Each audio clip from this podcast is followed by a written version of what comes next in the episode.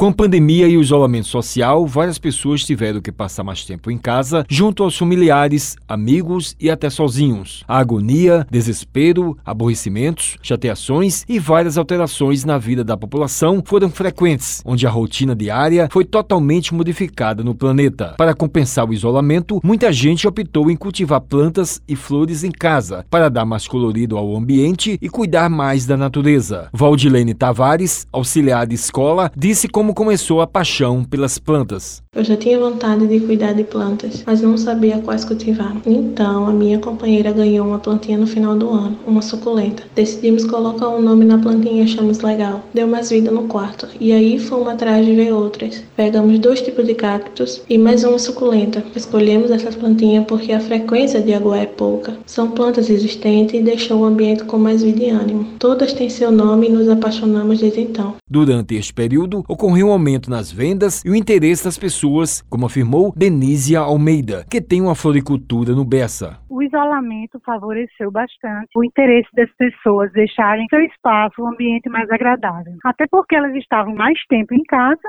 e precisavam deixar de forma mais confortável a sua casa, então passaram a cultivar temperinhos, ter um olhar diferenciado para as plantas ornamentais. Então, o interesse aumentou nesse sentido. Ela falou da importância das plantas em casa para ter um ambiente mais purificado e uma boa companhia a planta deixa seu ar mais purificado, deixa mais é, atraente no sentido de você ter vida perto de você, passa a ser sua companheira também. Tem muita gente que cuida das plantas e trata das plantas como sendo alguém da família, né? Porque ela está sendo cuidada e tratada com carinho. Denísia disse que cuidar das plantas pode ser uma terapia no comportamento de cada pessoa é prazeroso, é terapêutico mesmo. Eu acredito que muitos profissionais da área sempre perguntam para os seus pacientes, procure uma atividade que lhe deixe feliz, com prazer. E eu recebo aqui normalmente pessoas que relatam que buscaram algo para fazer que deixasse a pessoa feliz, capaz de cuidar